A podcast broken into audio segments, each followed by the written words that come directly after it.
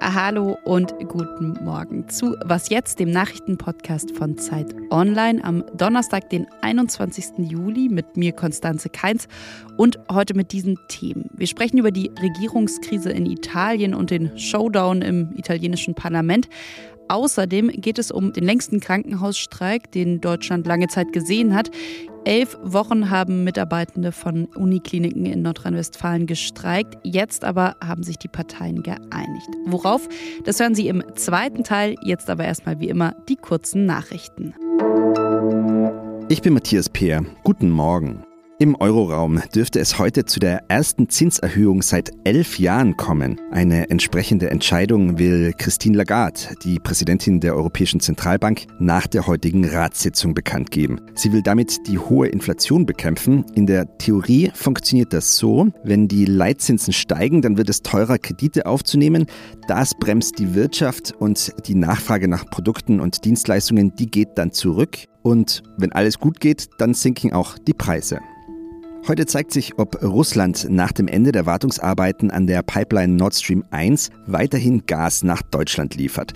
Angekündigt sind laut vorläufigen Zahlen der Betreibergesellschaft in etwa so große Mengen wie vor der Wartung. Diese Angaben können sich aber noch kurzfristig ändern. Nord Stream 1 ist die wichtigste Pipeline für russisches Gas nach Europa. Die Bundesregierung befürchtet, dass der russische Präsident Wladimir Putin versucht, Druck auf die EU zu machen, indem er die Gaslieferungen drosselt. Der Staatskonzern Gazprom hatte die Lieferungen bereits vor der Wartung auf 40 Prozent heruntergefahren. Redaktionsschluss für diesen Podcast ist 5 Uhr.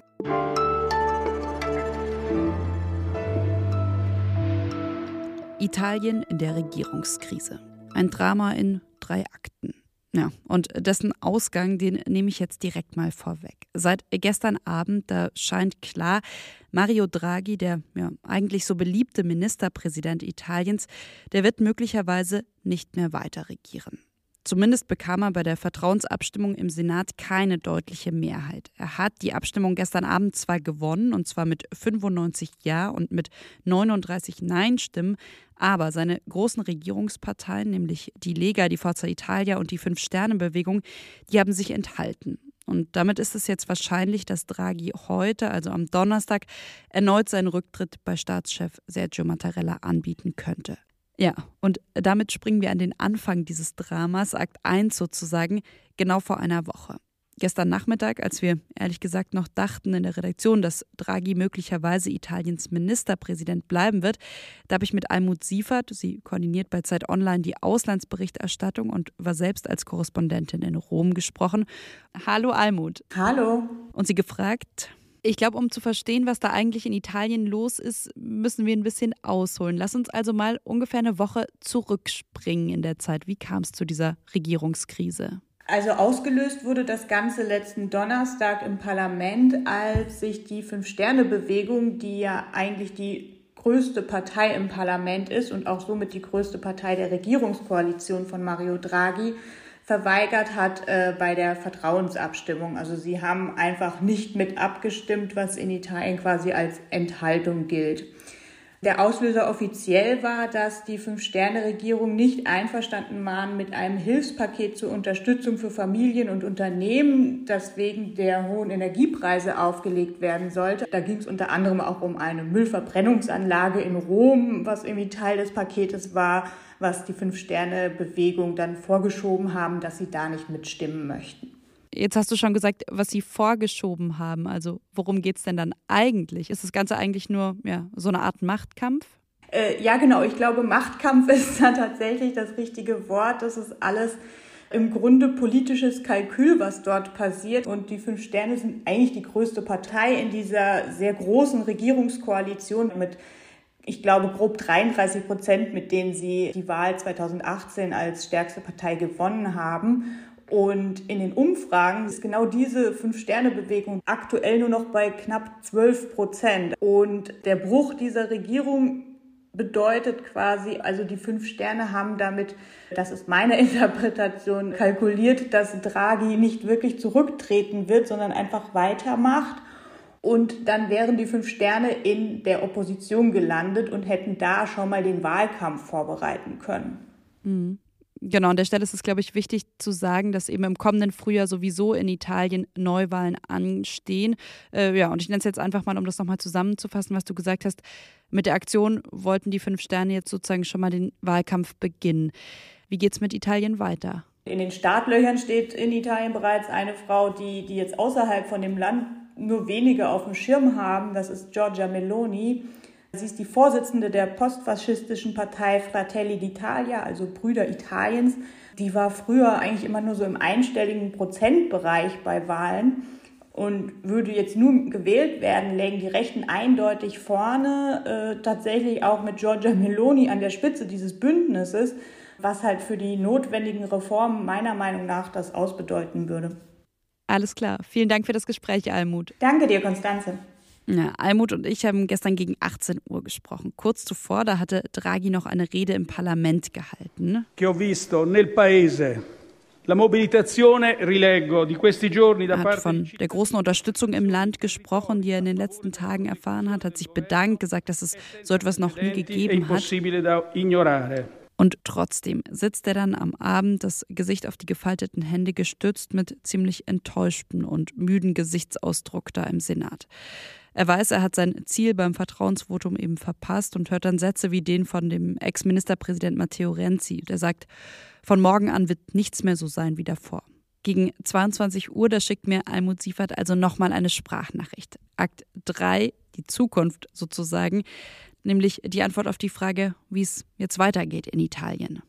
Von den Zahlen her hat Mario Draghi die Abstimmung im Senat am Mittwochabend ja gewonnen aber er hat damit ja nicht die Mehrheit, die er eigentlich haben wollte und die er immer angestrebt hat. Also im Grunde ist am Mittwochabend die Regierung in Italien, wie sie bisher Bestand hatte, gescheitert.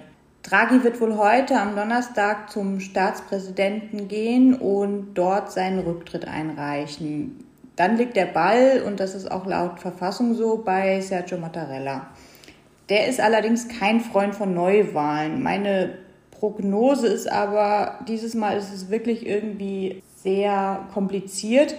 Er wird Draghi wahrscheinlich bitten, die Regierung geschäftsführend weiterzuleiten und zumindest den Haushalt für das kommende Jahr noch durchzuboxen. Der steht nämlich im September an. Und wenn es vorgezogene Neuwahlen gibt, dann könnten diese also frühestens im, im Oktober angesetzt werden kein Applaus am Ende dieses Theaterstücks, sondern der Hinweis auf einen Text zur Regierungskrise in Italien, den Sie heute auf Zeit Online finden können.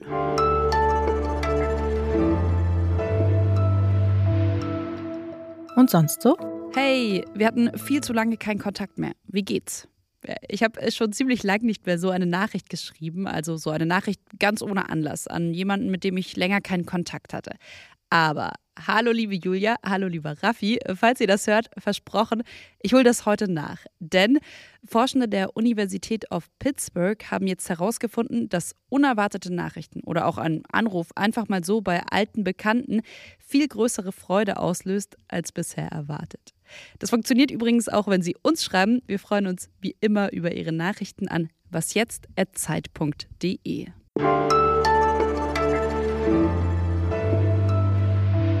Es war einer der größten und längsten Krankenhausstreiks, die Deutschland in letzter Zeit erlebt hat. Elf Wochen lang nämlich haben Beschäftigte an sechs Unikliniken in Nordrhein-Westfalen gestreikt. Es mussten tausende Operationen abgesagt werden, Notaufnahmen wurden geschlossen und es gab sogar Ärztinnen und Ärzte, die öffentliche Hilferufe geschrieben haben. Das Ziel der Pfleger, der Therapeutin oder der OP-Assistenten bei diesem Streik war, vor allem mehr Personal. Also es ging nicht in erster Linie ums Geld. Trotzdem wollten die Arbeitgeber und Arbeitgeberinnen lange nicht verhandeln. Jetzt aber haben sich die Parteien geeinigt. Und worauf, das weiß mein Kollege David Gutensohn, Redakteur für Arbeitssoziales und Gesundheitsthemen bei Zeit Online. Hi David. Hallo. Was sind denn die zentralen Punkte, auf die sich die Beschäftigten und die Kliniken nach ja, fast drei Monaten Streik in Nordrhein-Westfalen jetzt geeinigt haben? Ja, also die Streikenden, die haben einiges erreicht. Das Größte und Wichtigste, das sie erreicht haben, ist tatsächlich der Personalschlüssel für die Pflege. Und dabei ist ganz entscheidend, dass sie es erreicht haben, dass eine schichtgenaue Belastungsmessung durchgesetzt wurde. Das bedeutet ganz konkret, dass jede Pflegekraft, wenn sie in einer Schicht arbeitet, die unterbesetzt ist, so, sogenannte Belastungspunkte sammelt. Und diese Belastungspunkte kann die Pflegekraft dann letztendlich nutzen, um einen Ausgleich zu bekommen. Dadurch schaffen es die Pflegekräfte künftig, dass sie die Belastungspunkte gegen Geld oder eben gegen freie Tage tauschen können. Jetzt ist es ja so, dass es in einigen Teilen Deutschlands schon lange Regelungen gibt, die eben festlegen, wie viel Personal es in welchem Krankenhausbereich braucht. Und ähm, genau, es gibt auch diese gesetzlichen Personaluntergrenzen in ganz Deutschland. Also zum Beispiel steht da, dass auf einer Intensivstation ein Pfleger im Schnitt höchstens zwei Patienten versorgen darf. Was ist jetzt das andere oder das Besondere an der Lösung, die da in NRW gefunden wurde? Ja, das Besondere an der Lösung in Nordrhein-Westfalen sind eben diese Belastungspunkte, die jetzt gesammelt werden können. Denn bisher ist es ganz oft so, dass Kliniken, die ähnliche Systeme haben, letztendlich nur Bußgelder zahlen müssen, wenn sie die Personaluntergrenzen unterschreiten. Davon hat die Pflegekraft konkret am Ende natürlich nichts und das ändert jetzt der neue Weg in Nordrhein-Westfalen. Inwiefern würdest du denn sagen, kann dieses Modell, diese Einigung auch Vorbild für andere Bundesländer sein? Also der ärztliche Direktor vom Universitätsklinikum Münster, der sprach ja sogar nach der Einigung von einer Zeitenwende in den Kliniken. Wie bewertest du das? Das würde ich tatsächlich auch unterstützen. Ich glaube tatsächlich, dass ähm, der jetzige Tarifabschluss eine große Signalwirkung haben könnte in der Pflege, auch bundesweit, weil man jetzt vor allen Dingen gesehen hat, dass auch ein so langer Streik von 77 Tagen, dass das möglich ist und durchgesetzt werden kann. Und tatsächlich gilt dieses Argument zu sagen, Streiks an Kliniken dürfen nicht äh, stattfinden, weil dann eben die Patientinnen und Patienten darunter leiden. Das ist jetzt so ein bisschen entkräftet und das wird es Pflegekräften einfacher machen, auch in anderen Regionen Deutschlands ähm, jetzt zu streiken und ähm, ähnlich ähnliche Ziele durchzusetzen. Zu dem Thema können Sie in der aktuellen Zeit ein spannendes Interview lesen und zwar mit einem Intensivpfleger. Und an dich vielen, vielen Dank, David. Ja, sehr gerne. Das war es auch schon wieder von Was jetzt und von mir, Konstanze Keins. Heute Nachmittag hören Sie, wenn Sie wollen, wie immer noch das Update, heute mit meinem Kollegen Moses Fendel. Bis dahin, machen Sie es gut. Tschüss.